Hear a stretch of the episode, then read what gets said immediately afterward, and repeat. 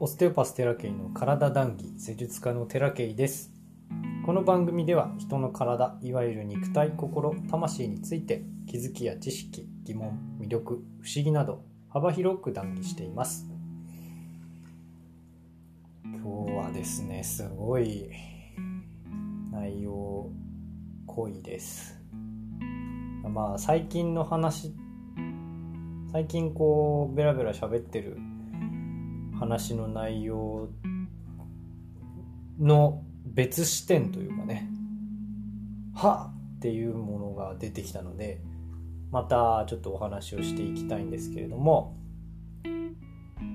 テーマはですね地震イコール地震である。音源にするとどっちも音が地震なんでね、えー、地震っていうのは自分を信じるっていう方の地震イコール自分自身であるっていうん？って思うようなあテーマでねちょっと話をしていきたいんですけれどもまあえっ、ー、とまた本を引用してスティルネスとね、え愛するということからまた引用していきたいんですね。えー、地震って何ですかっていう話を基本的にはしていきたいんですけれども、フロム先生はですね、えー、この愛するということの中で、例え話を使ってね、こんなことを言っているんですね。ちょっと引用します。例えば、科学者はどのようにして新発見を成し遂げるだろうか。自分が何を発見するかについて何のビジョンも持たずに実験に次ぐ実験を重ね事実を積み重ねることから始めるのだろうかどんな分野であれそんな風にして真に偉大な発見がなされることはめったにないまただからといって幻想を追っているだけでは重要な結論に達することはできない。人間の努力のどんな分野においても創造的思考のプロセスは根拠のあるビジョンとでも呼びうるものから始まる。この根拠あるビジョンは事前に調査を重ね考察を巡らし観察した結果得られるものである。でちょっと飛んで根拠あるビジョンの着想から理論の構築に至る過程のあらゆる段階において信念は不可欠である。まずビジョンを追求するに値する道理にかなった目標として信じること。次いで仮説を最もらしい前提として信じること。そして最後に出来上がった理論を少なくともその正しさが一般に認められるまで信じること。ちょっと長いんですけどこんな文章があるんですね。でオステオパシーはね科学ですからまさにこの科学者としてのプロセスをね、えー、歩んでいることがこのスティル先生の本から伝わってはくるんですけれどもまあオステオパシーが歩んできた歴史っていうのはね結構こう戦いの歴史だったりするんですよ。医学的にこう抑圧されたりとかね、えー、消されたりとかすることもあるんですけれども何かね創造的な思考をするにあたって非常に重要なプロセスだと思うんですよこの科学者がどのようにして新発見を成し遂げるかっていうプロセスの中にはですねで、えー、ことあるごとにやっぱ真実や信じることあ信念とかっていうのはものすごく重要なんだっていうことを言っているんですね。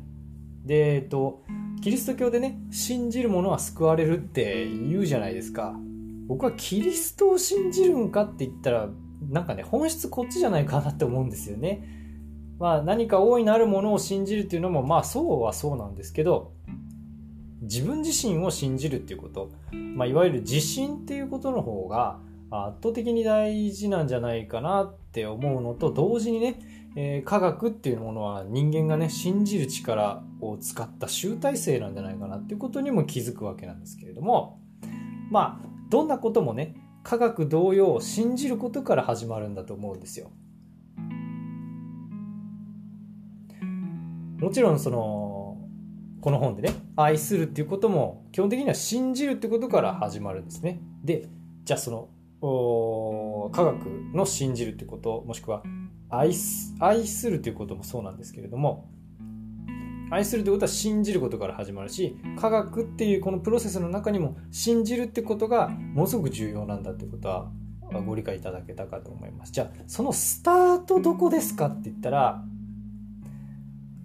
自分を信じるっていうことから始まるわけなんですね。フロム先生はこんなことを言っていて自分自身を信じている者だけが他人に対して誠実になれる。なぜなら自分に信念を持っている者だけが自分は将来も現在と同じだろう。従って自分が予想している通りに感じ行動するだろう。という確信を持てるからだ。こう言ってるんですよ。でね、えー、今6月じゃないですか。5月中はこの文章の意味が全く分かりませんでした。自分は将来も現在と同じだろうってね全く思えなかったんですよ。でも今ならわかるんです。まさにこれが自信っていうことなんだと思うんですよ。で皆さんにお聞きしたいんですけど自分は将来も現在と同じだろうって思えますか？今現時点で。本当に僕は分かりませんでしたこれがね。あの将来の自分はどうなってるんだろう。としか思えなかったんですよ。でもね自分は将来も現在と同じだろうってね今思えてるんですよ。不思議ですよこれ。でもこう思ってるってことがねどれほどの自信につながるかっていうのは言葉では説明できないし頭で理解するもんじゃないと思うんですあっていう。気づくもんだと思うんで。で現時点で僕は心底このように思います。自分は将来も現在と同じだろうと。あって そう思います。でいろんなことしてきたからかもしれないんですけどたくさんのね、まあ、ヒーリングなり自分でこうトライなりチャレンジなり、えー、試行錯誤した過程の中でね自分になったからだと思うんですよ。でね不思議なんですけどね本来の自分になったら自信出てきますから。自信を出そうと思ってる時点で出ないんですよ。これはちょっと言葉じゃ言い表しようがないんだけどまあ、とにかくね自信って要は自分自身になるっていうことだと思うんです。自分自身になってない人は自信がないんだと思います。これはちょっと多分言い切れる。要は根拠あるビジョンだと僕の中ではね。で自分を変えようとすればするほど苦しくなります。これは何回か前に言ったけどヒーリングのドツボにはまるんですね。で、逆に変えてもらおう、誰かに変えてもらおうとすればするほど、今度ね、自分がいなくなっちゃうんですよ。誰？私みたいな風になっちゃうんですね。そして依存が生まれるんですよ。この人だったら変えられるとかね。でね、え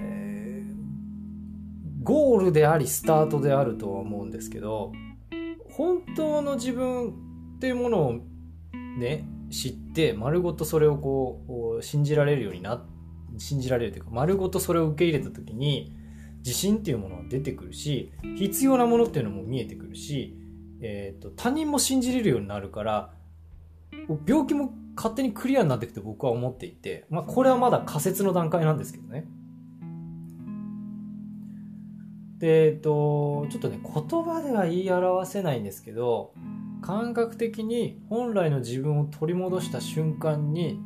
見えるものはガラッと変わります。何を不安に思ってたんかっていう感じ。本当に先の不安はなくなったな。ででねさっきそのこれをこう文章に起こしている時にねスティルネスを開いたんですよ。そしたらねこんな言葉が飛び込んできました。えー、引用します。皮肉なことに、自分自身について最も抗っていることが、まさにリラックスしてそこにいたり、抱きしめる必要のあるものなのであると。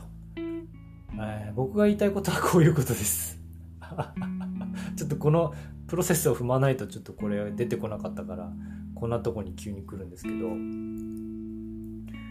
えー、佐沢ランド先生がね「静まりて己を知るべし」って言った理由がね本当に分かります。これも見ても分かります。自分自身について最も抗っていることがまさにリラックスしてそこにいたり抱きしめる必要のあるもの。まさにこういうことなんですよ。抗っていることっていうのが抱きしめる必要のあるものなんですね。だから変えようとして変わるものは簡単に変わるんですよ。でも変えようとしてあの変わらないものってなんとかしようとするんですけど一旦それ受け入れてみるっていうかでも一旦受け入れようとして受け入れるんじゃなくて受け入れる過程にポンって乗るだけなんですけどそれまでは苦しむんですよね。ちょっと仕方ないことなんですがなんかもうどんどんつながってきました。もう言葉に表すとね何ていうかあの分かんないんですけどね。言葉に表しようがない。感覚としてスルスルスルスルって入っていくような感じ。だからテーマとして自信イコール自信っていうことにしたんですけど自信っていうのは自分自身を信じるかどうかってことじゃなくてもう自分自身になるってことだと僕は理解できました。で、えーと、成功っていうものに対して答えはありません。で失敗にっていうものに対しても答えはなくてで人生に意味があってもなくてもどっちでもいいんですよ。あの二元論からとにかく脱するってことなんですよねでねいろんな方たちはあいろんな角度から、えー、自分の理論が正しいって言います。そういうもんです。だけど、そういうもん、わか、その、その人の世界の中ではそういうもんなんですけど、みんなの世界の中でそうかって言ったら違うんですよね。じゃあそこが理解できるためには何なのか、どうすればいいのかって言ったら自分自身を取り戻すしか方法ないんですよ。そっからがスタートで、じゃあそれまでの様々なね、自分自身を取り戻すために、多分皆さんいろんなことをやってると思うんですよ。まあその中には、あね、えっ、と、お金を稼いでみたりとか、家庭がぐちゃぐちゃになっちゃってしまったりとか、家庭をぐちゃぐちゃにしないように頑張って何かをするとかね、いろんなことがあると思うんですけど、結局全ては自分を取り戻すために起きている出来事なんであってなった瞬間悟りなんだと思うんです僕はね。でもあっていうのはあのなんだろう。そんなに大それたもんじゃないですよ。あっていうだけだから。で気づいたらなってるみたいな感じだと思っていて。そっからスタートだと思うんですよね。人生がある意味。わかりませんよ。僕はそう思ってるけど。そうじゃない理論を提示してくる人もたくさんいるので。まあそれはそれでいいんですけど。僕はそう思ってます今現時点でね変わるかもしれませんでえっとそこから物事を自分で選んでいくっていうことはあ全てその人の人生にとっては答えなんですね。どこかに答えがあるわけではなくてただただその人の人生その人自分自身になってればそのいちいちの答えが全部あいちいちの選択が全て答えになっていくと。えなんて言うんだろうね。こう原因と結果論ではちょっとこう話せないものなんですけど僕はそう思っていて。だからその選んだ選択がねどう言われようともねさっき言ったように自信ってこうですよっていうのがあ自分は将来も現在と同じだろう。従って自分が予想している通りに感じ構造するだろう。っていうふうに思ってるから誰に何を言われようが大丈夫なんですよ。っていうのが自信なんだと思うんです。だから誰何かの環境がどうっていうのもどっかで読んだけどいや環境で自信を持つっていうのもまあ別にいいんだけど最後にブーって言っちゃった外部要因じゃないんですよね自信って内内部要因だし何かをしようこれね難しいんだけど言葉で言い表せないんですけどそこから始まったらもうそこから始まってんですよ。いやなんだろうな もちろん過程、プロセスはあるんだけど、なんていうか、プロセスの最中は全くわかんないんですね。で、ある時点過ぎて振り返ったら、あーっていうもんだと思うんです。いやもうちょっと言葉がね、語彙がたくさんあればいいんですけど、なんか感覚的にあのジャイアンツの長嶋監督みたいにね 擬音で伝えるようなあその、なんていうの、僕のの言葉のチョイスがね、できないんでね。まあ僕はこういう人間なんで、えー、こんな感じで進めていきますけども、ちょっと熱くなっちゃいましたいや、本当に重要なことだと思っているんですよ、僕の中ではこれ。皆さん自信持つのってすごい難しいように思うじゃないですか。それはもう自分自身になってないからなんですよ。あの、前にも言ったけど、いろんな文句つけてんでね。なんか、なんかしらのこう社会的理由、家庭的理由で全部自分が出来上がっているんですけど、それは取ることできますから、ちゃんと。大丈夫です。っていうことを言えます、今なら。はい。今日はここまでにします。ご視聴ありがとうございました。人生のお役に立てていただけたら光栄です。毎朝6時に配信しておりますので、お時間ある時にぜひお聴きください。またね